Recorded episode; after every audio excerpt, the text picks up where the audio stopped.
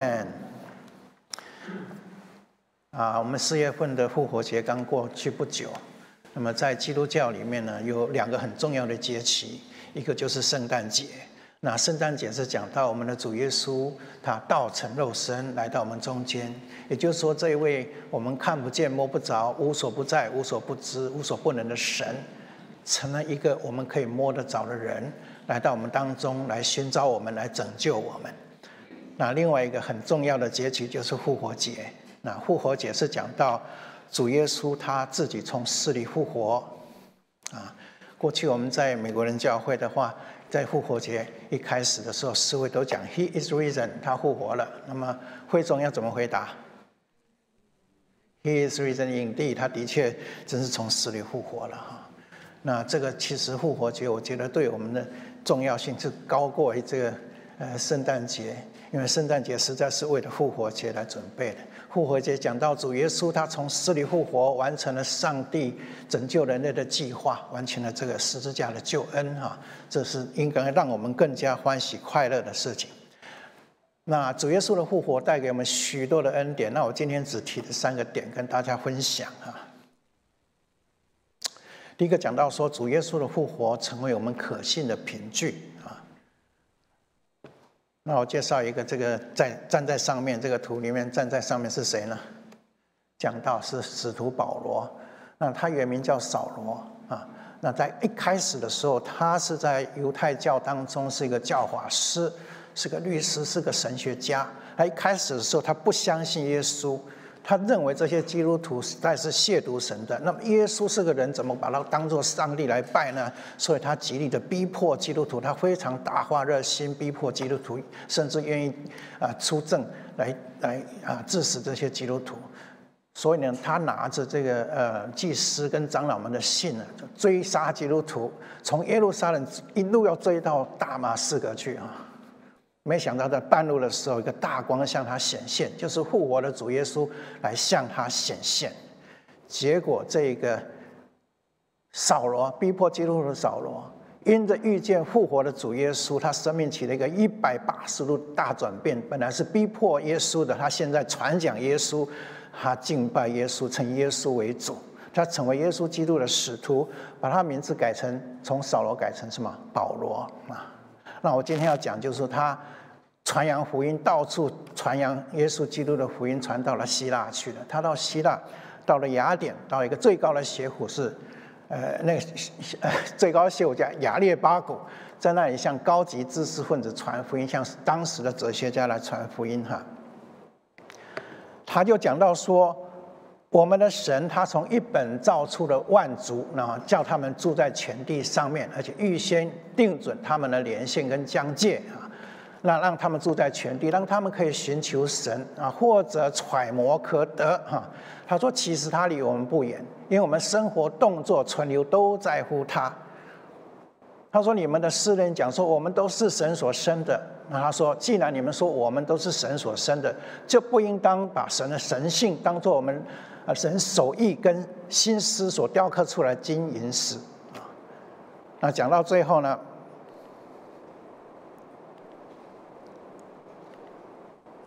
他就说：“我们一起来读这个经节。世人蒙昧无知的时候，神并不见察；如今却吩咐各处人都要悔改，因为他已经定了日子，要借着他所设立的人，按公义审判天下，并且叫他从死里复活，给万人做可信的凭据啊！他从死里复活啊！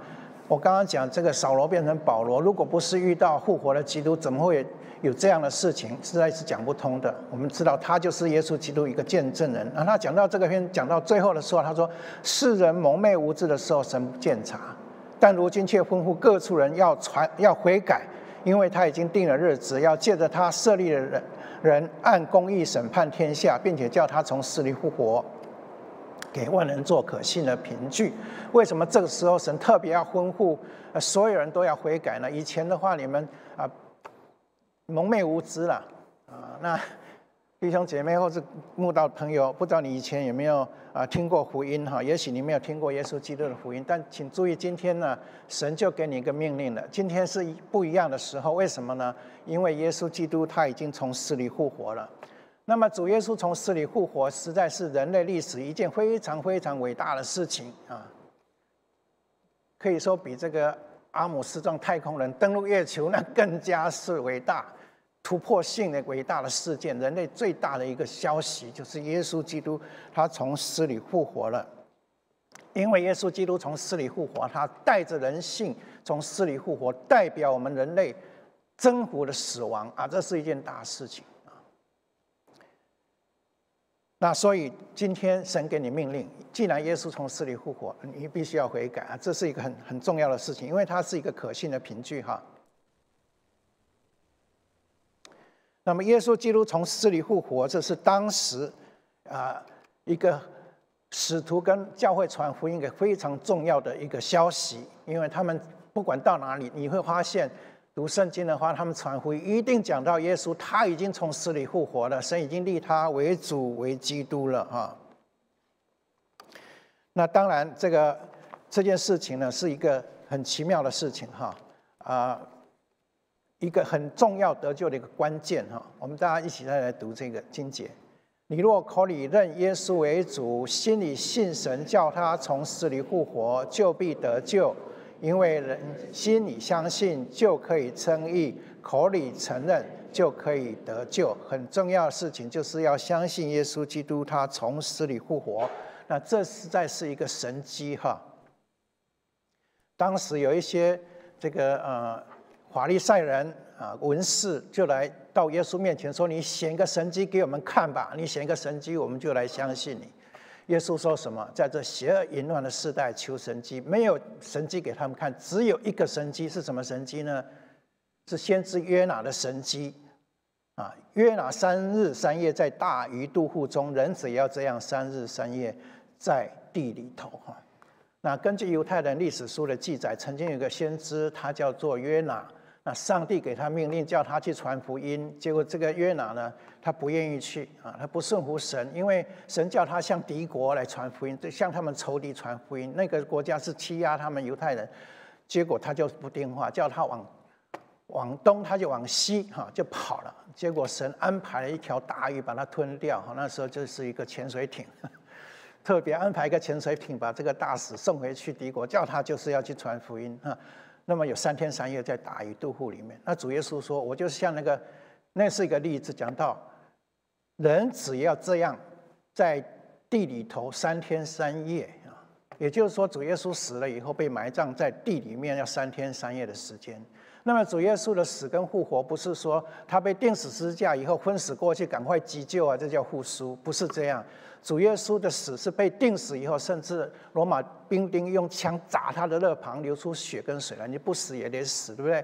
死了以后三天埋葬，三天以后才从死里复活，这是个很大的神机哦。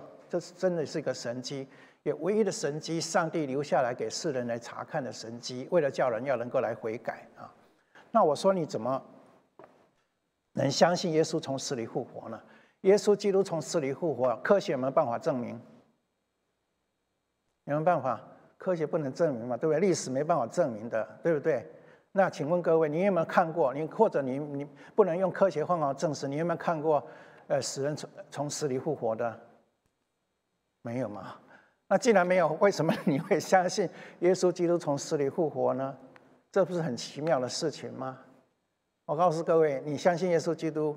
哎，我们中间你相信耶稣基督从死里复活，请你举手。哟，感谢神！很多人相信耶稣基督，那你怎么相信的啊？我刚刚讲科学又不能证明，你也没看过，你怎么信呢？那这个信心真是非常奇妙的事情，也是一个神迹。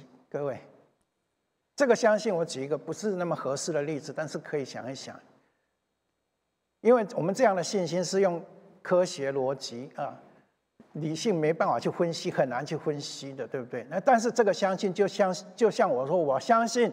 我是我爸爸妈妈生下我的，我确信，非常相信，一样的，我们就是这样确信耶稣基督从死里复活哈。你刚刚举手，你相信耶稣基督从死里复活，证明你就是一个得救的人，证明你是一个有永生的人啊。那当然，我们的相信也不是说理性不可以推敲的哈啊。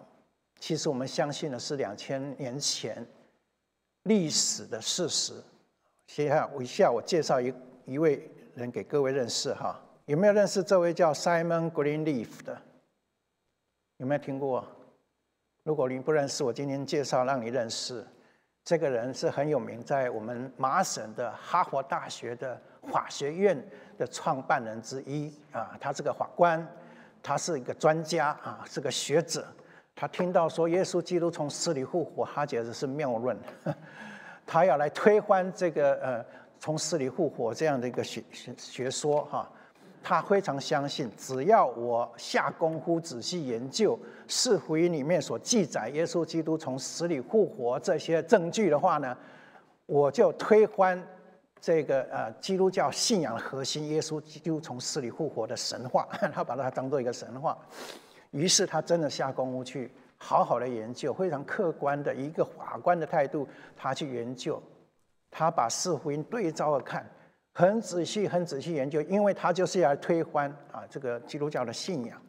没想到他下功夫研读之后，他得出个结论，他说这件事情真的发生的，而且这些证据在法律、在法庭上面用法庭的这个呃证据的原则来看是站得住脚的，是真实的。他相信说，耶稣基督从死里复活真的发生了，而且他信了耶稣。信了耶稣以后，他把所有的研究的结果，他写下一本书，那是在他死后二十年才出版的。啊，这本书叫做《An Examination of the Testimony of the Four Evangelists》，啊，就是说用法院的证据规则审查四位福音传教士的证词。啊，这本书呢，今天你在。哈佛大学图书馆可以借得到，啊，你想买，你可以从网络可以下载，啊，你可以 Amazon 还是买得到的啊，各位，这一位法官他相信了耶稣基督，他从一个非常客观的态度去研究啊，所以说我们的信仰是可以用理性去推敲的，是你如果用客观的态度去查看这件事情的时候，你会相信的，也就是说。神留给我们一个可以看到的神迹，耶稣基督的从死里复活的神迹，那是他对我们世人一个伟大的爱。他说：“你来看，你来研究，你用客观的研态度去研究的话，你会像这个非常聪明绝顶的法官一样，你会相信，你会同意的。啊，耶稣基督的确从死里复活了。所以第一点，耶稣基督从死里复活，成为我们可信的一个凭据。”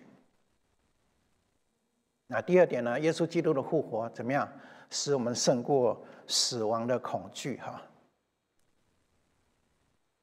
耶稣基督他被钉十字架死了以后，门徒都非常害怕，都躲起来，躲躲藏藏，把门关得紧紧的，躲在里面痛苦、痛哭啊！他们觉得我们的夫子死了，完了，我们原来以为他要做我们的救主，要引导我们推翻罗马政府，这下好了，人都死了，死了就没了，不是吗？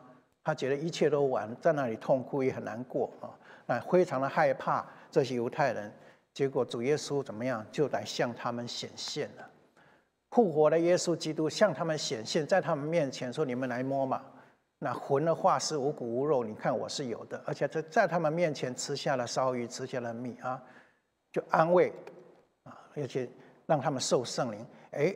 当他们碰到复活的基督以后，他们对死亡的恐惧就除去了，从此不再害怕了。不是把门关得紧紧的害怕那些犹太人工会，不是，他们甚至胆敢在工会的面前，在会堂的里面，在圣殿，在街上，他们传讲耶稣基督从死里复活，他们再也不害怕了。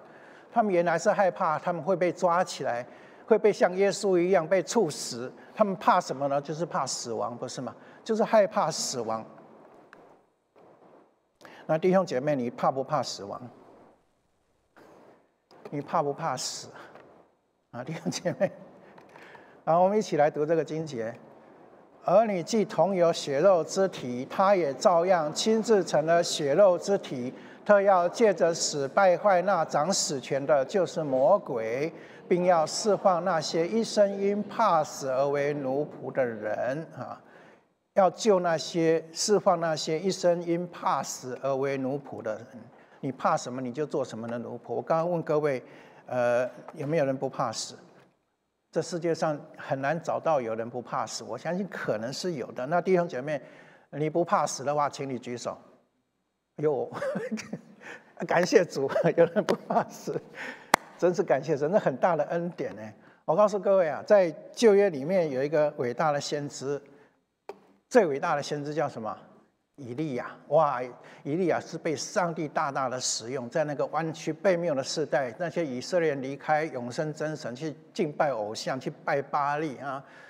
结果以利亚在他们面前呢，施行了很大的神迹，叫火从天上降下来，烧掉所有祭祭物，对不对？大家记不记得那故事？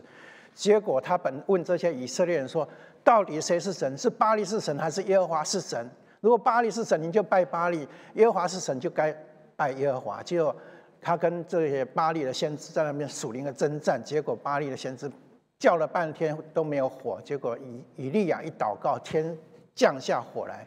结果以色列百姓说：“耶和华是神，耶和华是神。”那既然是这样的话，以利亚说：“你们把这些巴黎的假先知通通抓起来杀掉。”一下杀了四百五十个先知，哦，很勇敢的被神大用的先知啊！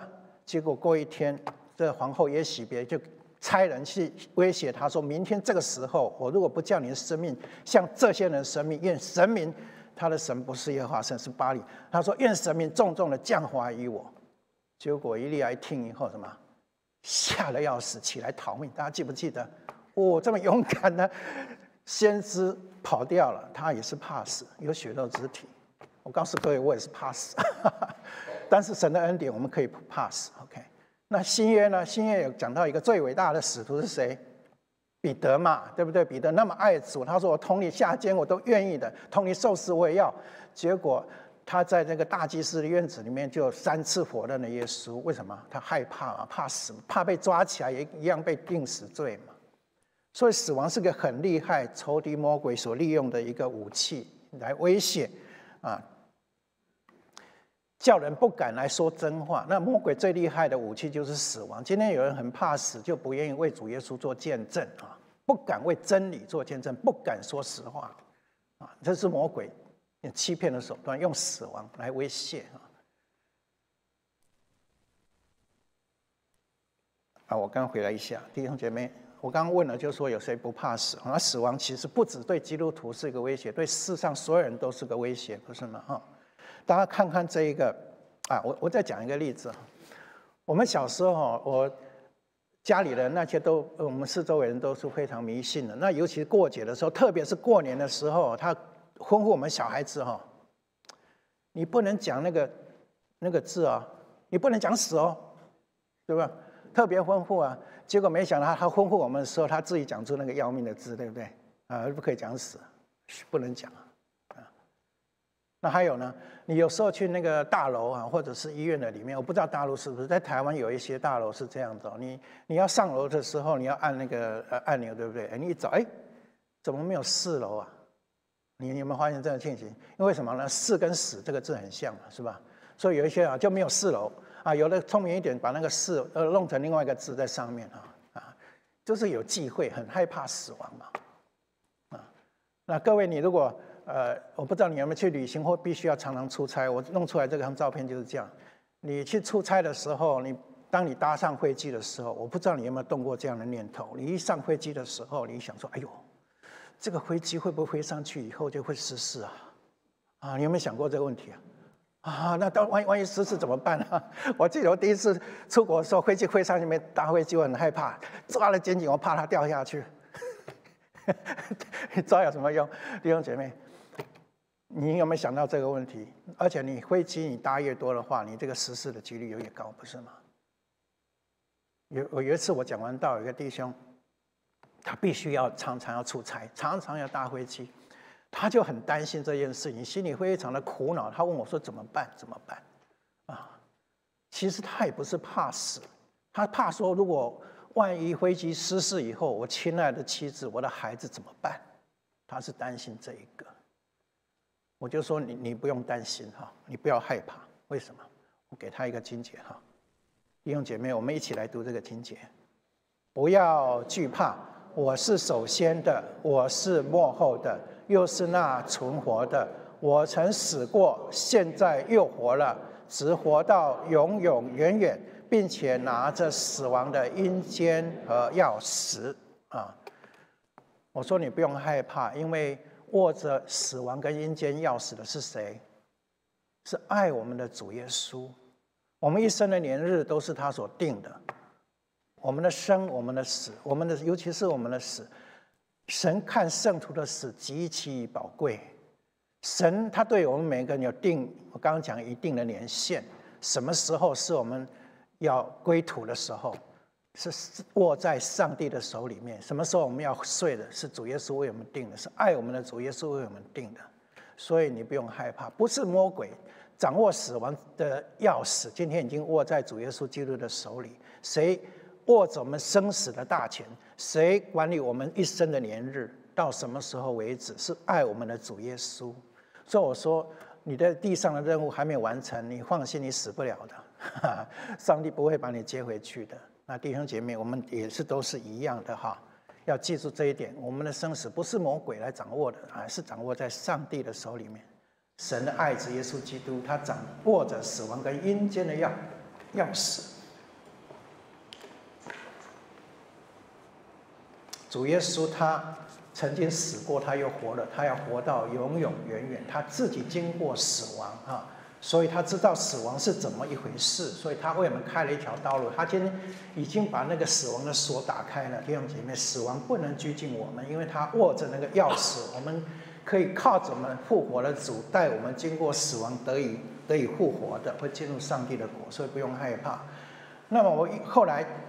再一点，我想跟各位再分享，我已经把各位答答案打给各位。我本来想问说，在大家参加过追思礼拜，最常被使用的圣经节是从哪里出来的？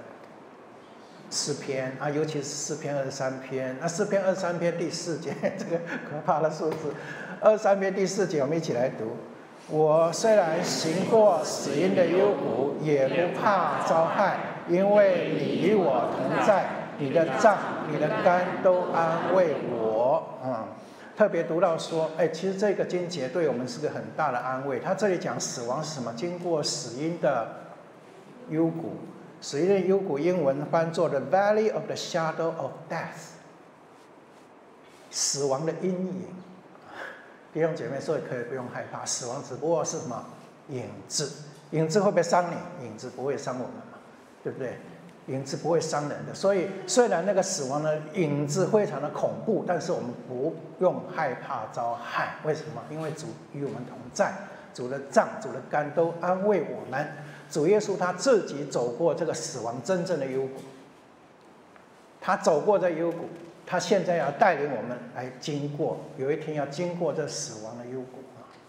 那么主自己与我们同在，他会碰我们，他。安慰我们，因为他自己走过，他也带我们走这个死亡的幽谷啊！我不知道各位，你人生活到现在有没有碰过死亡的幽谷？有没有碰到死亡的幽谷？受到死亡很大的威胁？我们有，我们都不知道半个钟头又能不能再活下去的，真的有经过那样的时候。但是我们不害怕，因为主与我同在啊！主一直在陪伴着我们！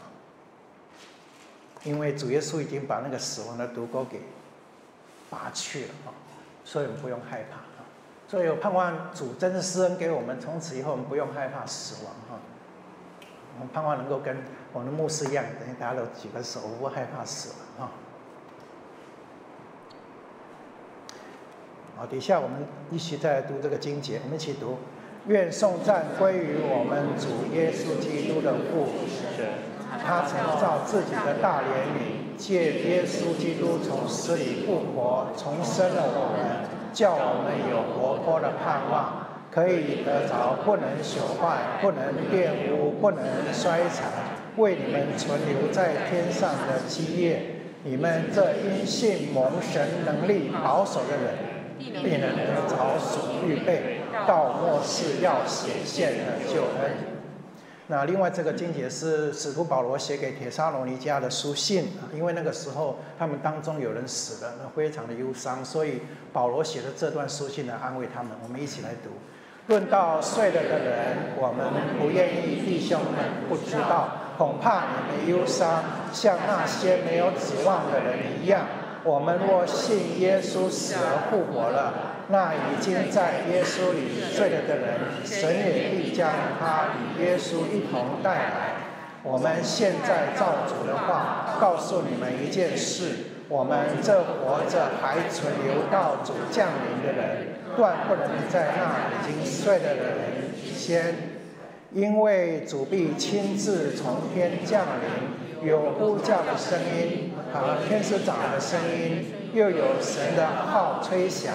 那在基督里死了的人必先复活，以后我们这活着还存留的人，必和他们一同被提到云里，在空中与主相遇。这样，我们就要和主永远同在。所以你们当用这话彼此劝慰。啊，这段的经文是非常非常容易。来安慰我们的一些经节哈，那主耶稣基督的复活，他实在带给我们很活泼的盼望啊。刚刚讲到这个教会，因为有人死去了以后，非常的忧伤，非常的痛苦啊。那生离死别是人生最大的哀痛，我觉得最最大的哀痛还是死别这件事情啊。我不知道过去在一年呃疫情三年的当中哈，我不知道各位有没有你你所认识的亲人朋友啊。在这疫情当中过世，因为疫情而死的有没有？有没有这样的人啊？有一些哈，不多，但是我们常常听到，我们自己很难过，我自己都碰到过。这在二零二一年十一月，我我失去一个很很敬佩的一个属灵的长者，可以说是属灵的父亲。他因为去做短宣的时候得上了 COVID-19，结果就就死去了。那另外。二零二二年六月二十九号，我自己的姐夫他也是得到了这个新冠状病毒而过世的。那我也听到前年有一位很，呃，我认识的姐妹啊，她夫妻都是主内的弟兄姐妹啊，非常的恩爱。可是没有想到有一天突然之间呢，没有任何的预警警下呢，就过世了，啊，会让他非常非常的难过。那我觉得这个死亡的确。尤其是丧偶，那是世界上，我想是根据统计是最大最大的一个哀伤跟痛苦。我不知道你们参加过那个呃殡葬，到到殡仪馆里面去参加那个呃告别式哈。那特别是当这个殡官呃殡仪馆里面把这个亲友的遗体就是送进那个焚化炉这个过程的当中，那你会看见有有的配偶他真是抓住那个棺木啊。撕心裂肺啊！这个真是在那个时候肝肠寸断的痛哭啊！真是苦，绝望的苦。为什么是绝望呢？因为再也见不到，这是永别哈，永远再也看不到了。所以保罗就劝他说：“你不要，我们不要像没有信主人一样那样的忧伤，因为我们是有盼望的哈。因为主耶稣有一天要把，他说，我们若信耶稣而死复活了以后呢？”那已经在耶稣里睡的人，神必将他们与耶稣一同带来！主耶稣再来的时候，那那些在主里面睡的人，神要把他再次的带来，所以我们就可以在那里跟我们已经失去的亲人或朋友能够再来团聚了。那问题是说，那个很重要条件就是必须在基督耶稣的里面，在耶稣里面睡的人，所以。亲爱的朋友，信耶稣是很重要。你信耶稣以后，你就有一个很活泼的盼望啊！死亡不是结束，死亡是一个过程，而有一天这死去的人还能够活过来，像我们的主耶稣一样，有一个复活的身体啊！所以信耶稣是一个脱离死亡的一个唯一的出路哈。那主耶稣曾经也安慰过，那大家记不记得拉萨路的故事？拉萨路死了以后，他的姐姐马大、玛利亚为他痛哭，他的朋友也为他哀哭。那主耶稣看他这么难过，主耶稣也哭了。是圣经里面最最短的一个经节，四个字：耶稣哭了啊。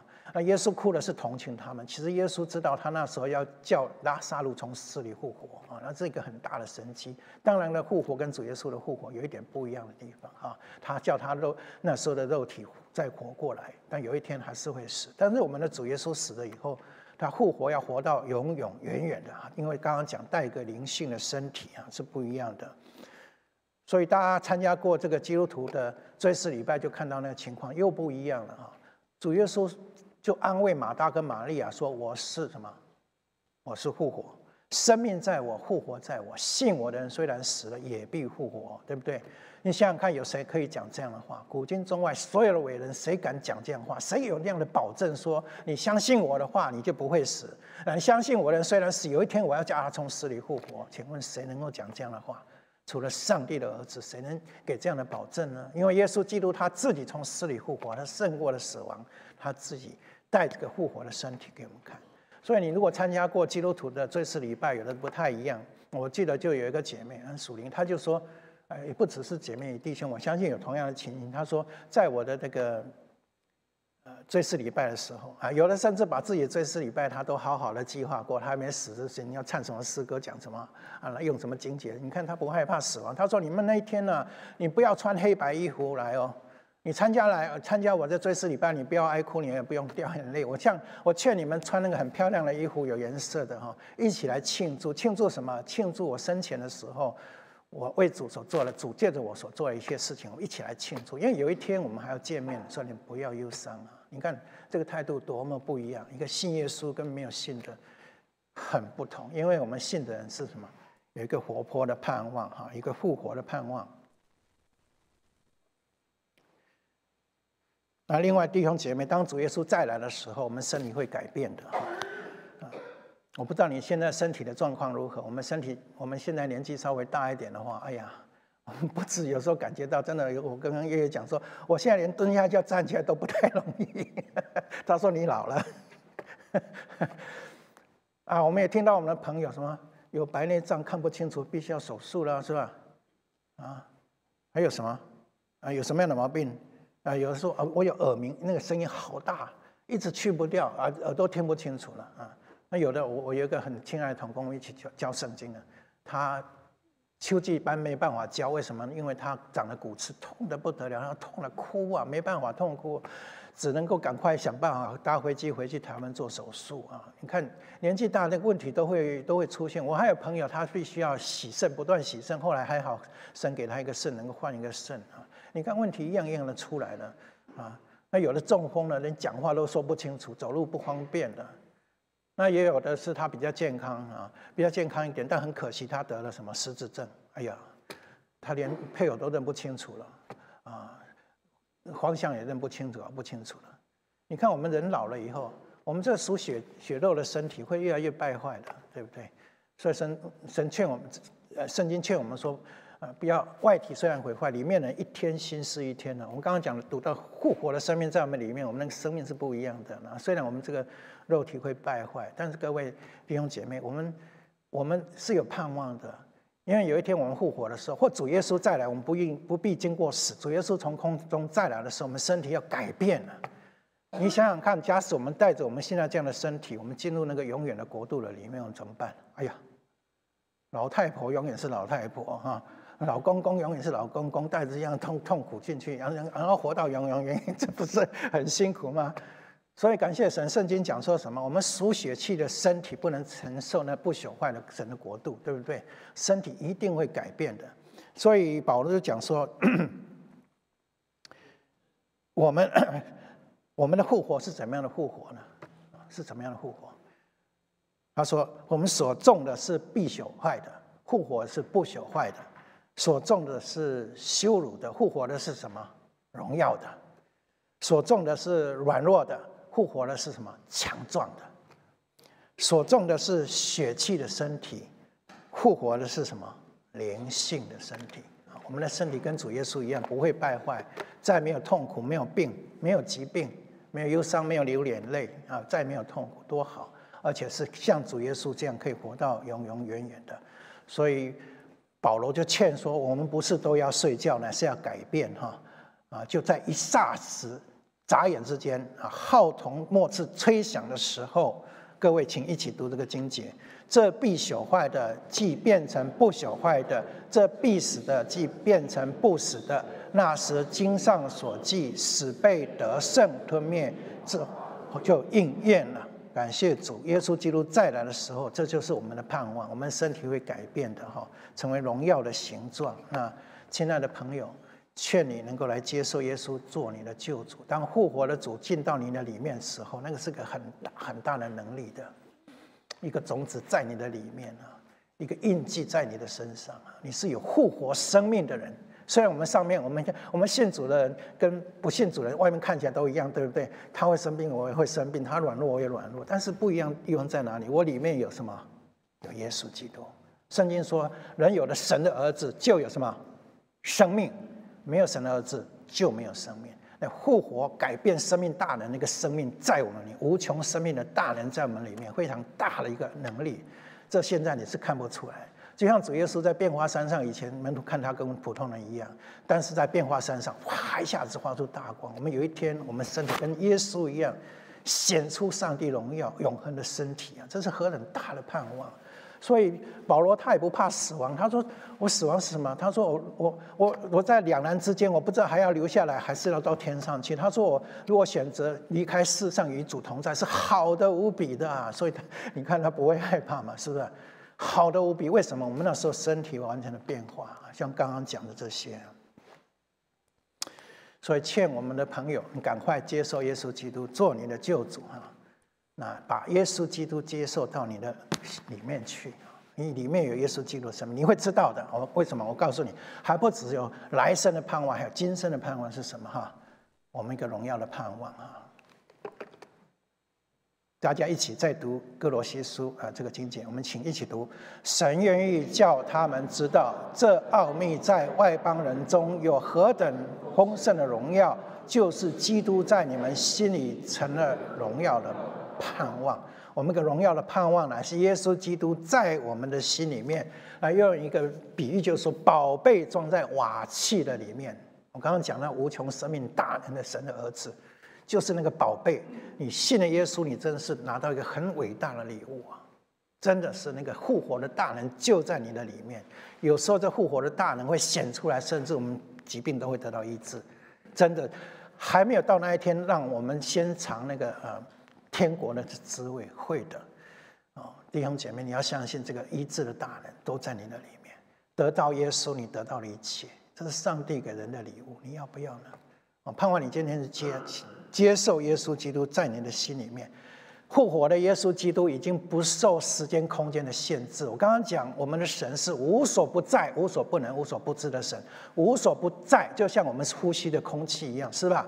今天圣灵、基督复活的基督在圣灵的里面可以临到各位，所以你在那里向他祷告，他知道的。你接受的话，他就进到你心里面去了啊。